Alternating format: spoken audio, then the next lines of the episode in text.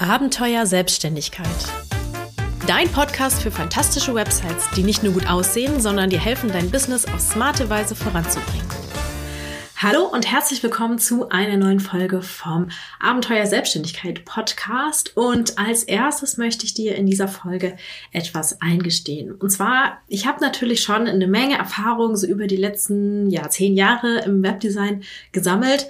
Aber natürlich habe auch ich mal bei Null angefangen und viele, viele, viele dumme Fehler gemacht, sehr dumme Fehler. Und natürlich mache ich auch heute noch Fehler. Ich meine, keiner ist perfekt, aber man lernt ja auch immer noch dazu. Und ähm, ja, wäre ja auch traurig, wenn es nichts mehr zu lernen gibt.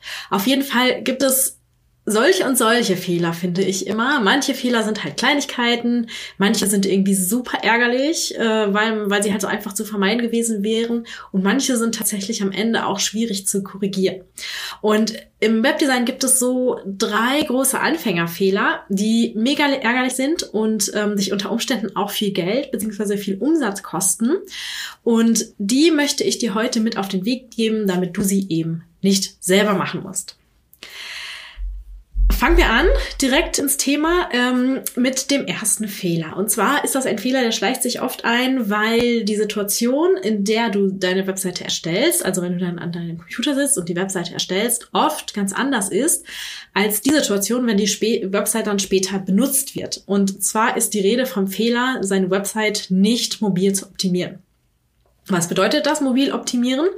Das heißt, dass deine Website ähm, natürlich ähm, und heute oft auch in erster Linie auf dem Smartphone gut aussehen muss. Das heißt, du erstellst zwar deine Webseite, wenn du am Computer sitzt und einen großen Bildschirm vor dir hast, aber natürlich muss es mindestens genauso gut auf dem Smartphone aussehen. Ähm, das kommt zwar ein bisschen auf die Zielgruppe an, aber ähm, heute kann man eigentlich grundsätzlich davon ausgehen, dass die Website sogar öfter auf Mobilgeräten angezeigt wird, als dass sie auf einem Desktop angezeigt wird, weil wer sitzt schon irgendwie abends ähm, da noch am Computer und macht irgendwas, sondern die meisten Leute surfen ja eher in der Freizeit oder so nebenher und da hat man halt immer das Smartphone zur Hand. Das heißt, ähm, wie gesagt, es kommt so ein bisschen auf die Zielgruppe an. Wenn du zum Beispiel hauptsächlich Business, ähm, äh, äh, ja, Business-Leute als ähm, Zielgruppe hast, ähm, dann kann es natürlich auch anders sein. Also wenn du gerade so im Business-Kontext unterwegs bist, wo die Leute eben auch oft am Computer sitzen, kann das nochmal ein bisschen anders aussehen. Aber in der Regel ähm, ist deine Zielgruppe eben mit einem mobilen Gerät auf deiner Webseite. Und deswegen muss mobil optimieren eigentlich immer sein. Warum muss man da jetzt extra optimieren, fragst du dich vielleicht. Und zwar ist es so, dass Smartphones und auch Tablets, die sind ja immer so ein bisschen das Zwischending zwischen Computer und Smartphone, ähm, die haben halt viel weniger Platz auf ihrem Bildschirm, als das ein, ja, ein Laptop oder sogar ein großer Computer mit externen Bildschirm, ähm, als es da eben so ähm, Platz zur Verfügung steht. Und man kann äh, einfach nicht alles auf einer Website ähm, quasi entsprechend klein skalieren, also quasi den Text kleiner machen, Bilder kleiner machen und so weiter und so fort, weil dann irgendwann nichts mehr zu erkennen wäre. Deshalb müssen eben andere Lösungen her, die dann eben dafür sorgen, dass das ähm, ja der Inhalt auf einem Smartphone genauso gut lesbar und ähm, verständlich ist wie auf einem großen Bildschirm. Und wenn man das nicht macht, dann kann einem das unter Umständen tatsächlich auch viel Umsatz kosten, weil wenn die mobile Version einfach nicht funktioniert, ähm, vielleicht hast du das auch selber schon mal gemerkt, wenn du auf irgendwie einer Webseite warst, wo das nicht so gut lief, ähm, dann ist man halt auch ganz schnell wieder weg und beschäftigt sich erst gar nicht mit den Inhalten und dem Angebot und so, wo du ja auch sehr viel Arbeit und sehr viel ähm, Gedanken drin steckst. Und das wäre halt super, super schade, wenn es quasi dann daran liegt, dass du den Umsatz nicht machen kannst, der da eigentlich schon mehr rumliegen würde. Wie man ähm, das macht, ähm, das erkläre ich gleich noch ein bisschen genauer. Grundsätzlich ähm, nimmt man so dieses ähm, Container-Prinzip, nenne ich das. Ähm, also man ähm, teilt seine Webseite in bestimmte Sinnabschnitte auf und ähm, packt darin ähm, eben Inhalte, die zueinander gehören.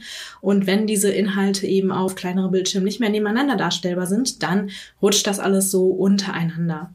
Ähm, das heißt, wenn du zum Beispiel ein halb ähm, auf die Hälfte der Breite ein Bild hattest und auf der Hälfte Breite einen Text, dann würde das eben auf dem ähm, großen Bildschirm eben so nebeneinander stehen und mobil würde dann ähm, eben das Bild über den Text rutschen und dann würde das übereinander dargestellt werden. Dadurch ergeben sich aber wieder neue Herausforderungen, nämlich äh, zum Beispiel, dass die Abstände überall passen, dass die Schriftgrößen überall passen und so weiter und so fort.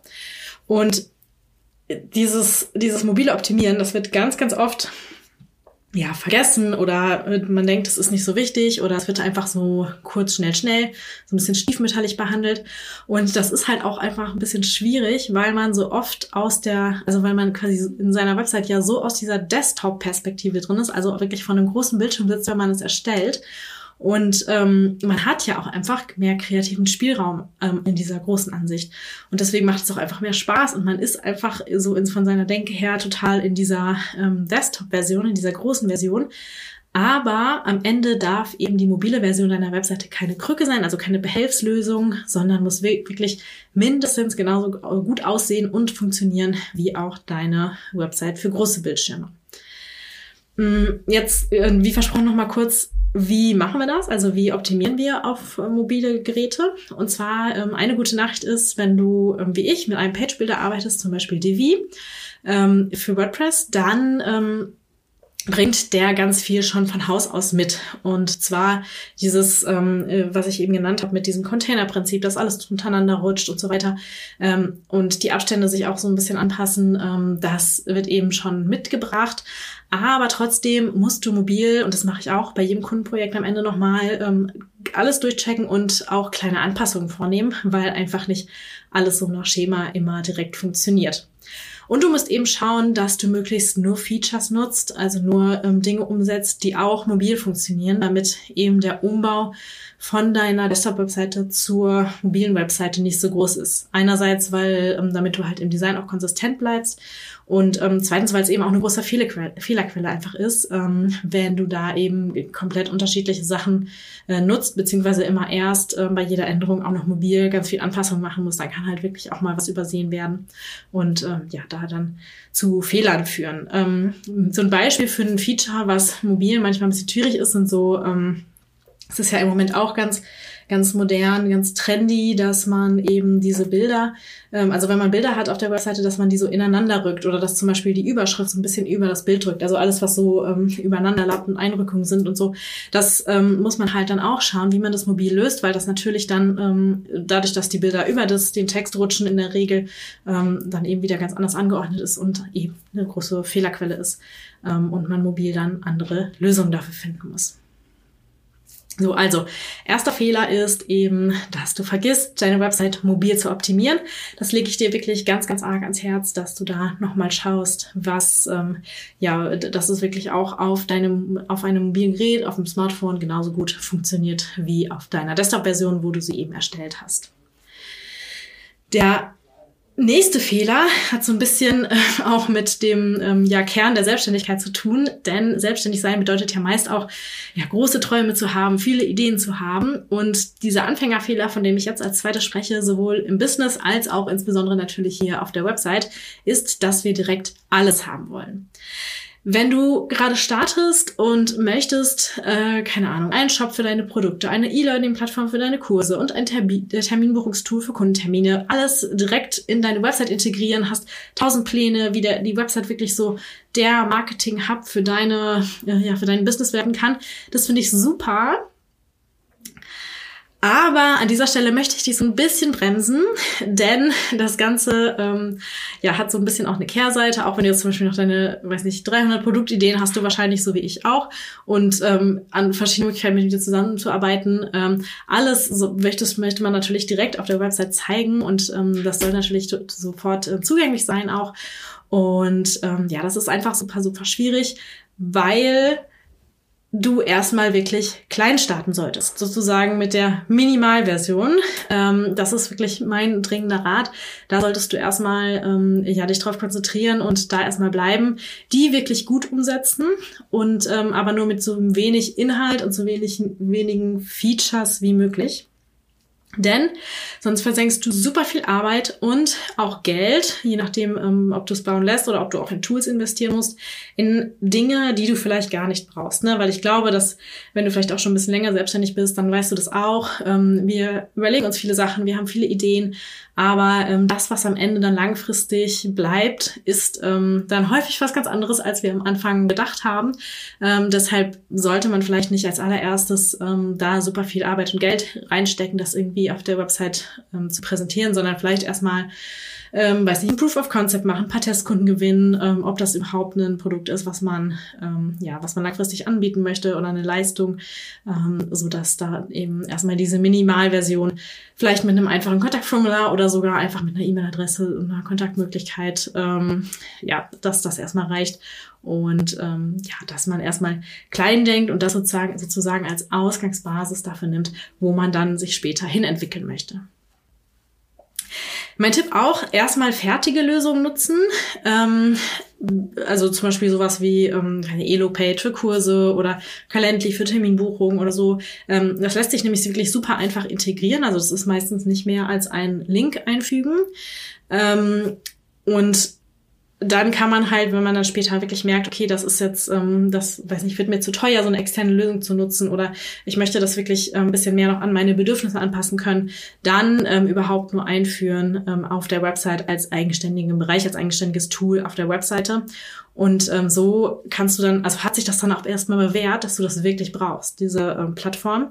Und dann kannst du es eben durch was eigenes ablösen. Auch zum Beispiel Shops, da komme ich auch ganz oft ähm, Fragen zu, ähm, gerade für so Handmade-Sachen oder so, da äh, empfehle ich dann auch erstmal was Fertiges zu nutzen, wie zum Beispiel ähm, so ein Etsy-Shop oder so aufzumachen.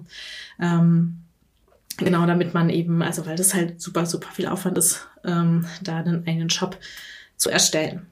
Ähm, dieses Einfach starten Credo, das gilt übrigens für alle Bereiche der Website, zum Beispiel für Technik, für den Inhalt und fürs Design. Ähm, also das äh, muss jetzt nicht nur, musst du jetzt nicht nur in, quasi in eine Richtung denken, sondern immer, wenn du irgendwas an deiner Website machst, egal was es jetzt zu tun hat, ähm, frag dich, ob das wirklich jetzt für den Start nötig ist.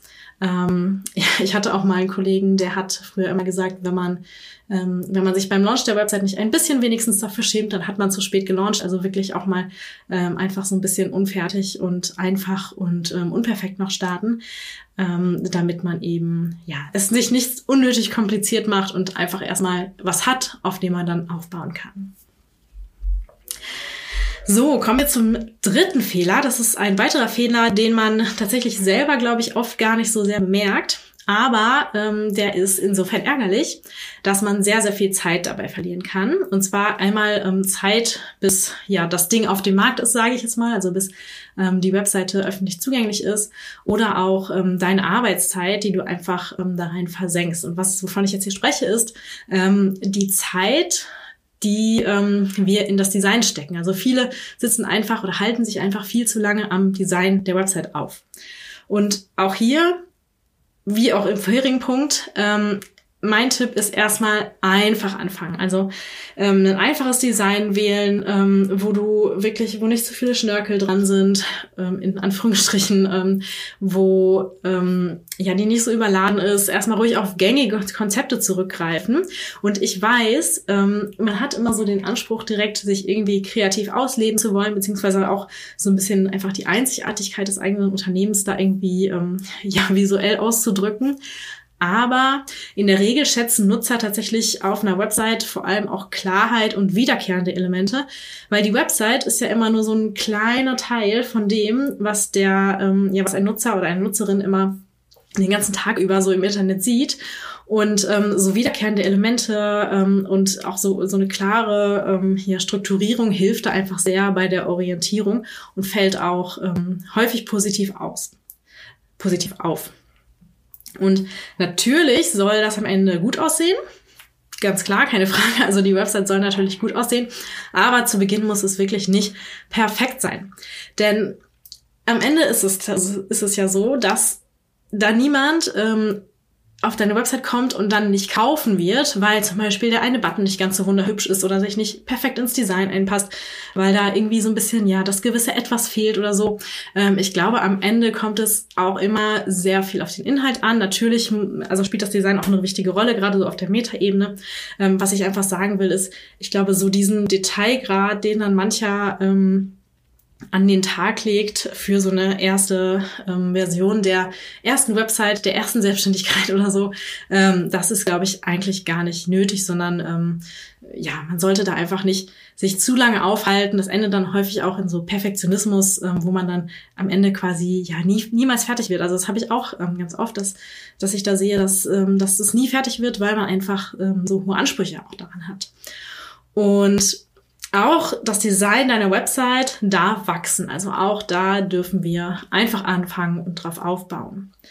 Und noch ein Tipp, ähm, wenn du so in dieser Schleife gefangen bist von, ähm, ja, du erstellst ein Design, bist eigentlich ganz zufrieden damit und dann verwirrst du es wieder, weil du es am nächsten Tag irgendwie dann doch nicht mehr toll findest oder was anderes gesehen hast, was du irgendwie besser findest und dann fängst du immer wieder von vorn an. Das spricht dafür, dass du entweder so die Basics nicht gemacht hast, also zum Beispiel keine klare Vorstellung von deinem Kunden, der auf die Website kommt oder von auch von deinen eigenen Unternehmenswerten oder so hast oder dir vielleicht auch einfach ein paar Grundregeln zur Gestaltung fehlen, denn ähm, Gestaltung ist ja kein Talent, wie man es oft denkt, sondern es ist wirklich, ähm, orientiert sich anhand erlernbarer Regeln. Und ähm, ja, da helfen einfach so ein paar Grundregeln schon ganz gut. Dazu haben wir natürlich übrigens auch ein Modul in meinem Website-Kurs, dem Webwegweiser.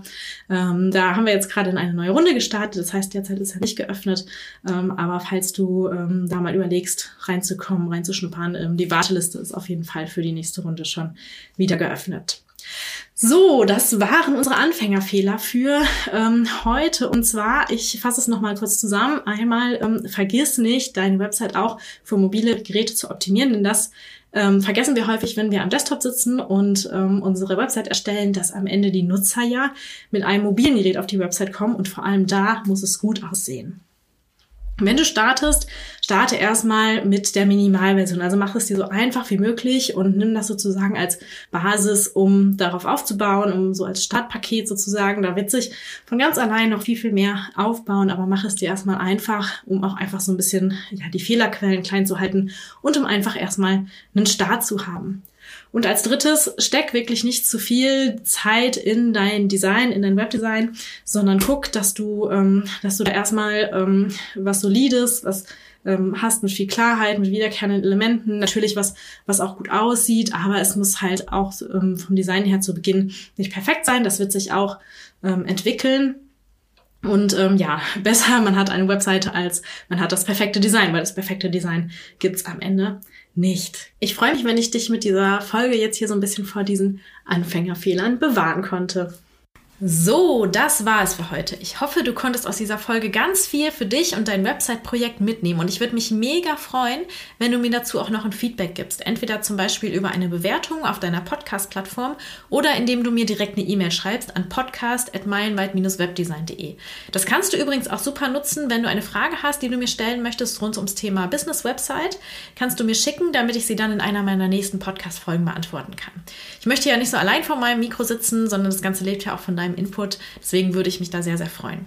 Danke fürs Zuhören. Ich freue mich, wenn du beim nächsten Mal wieder dabei bist. Deine Julia.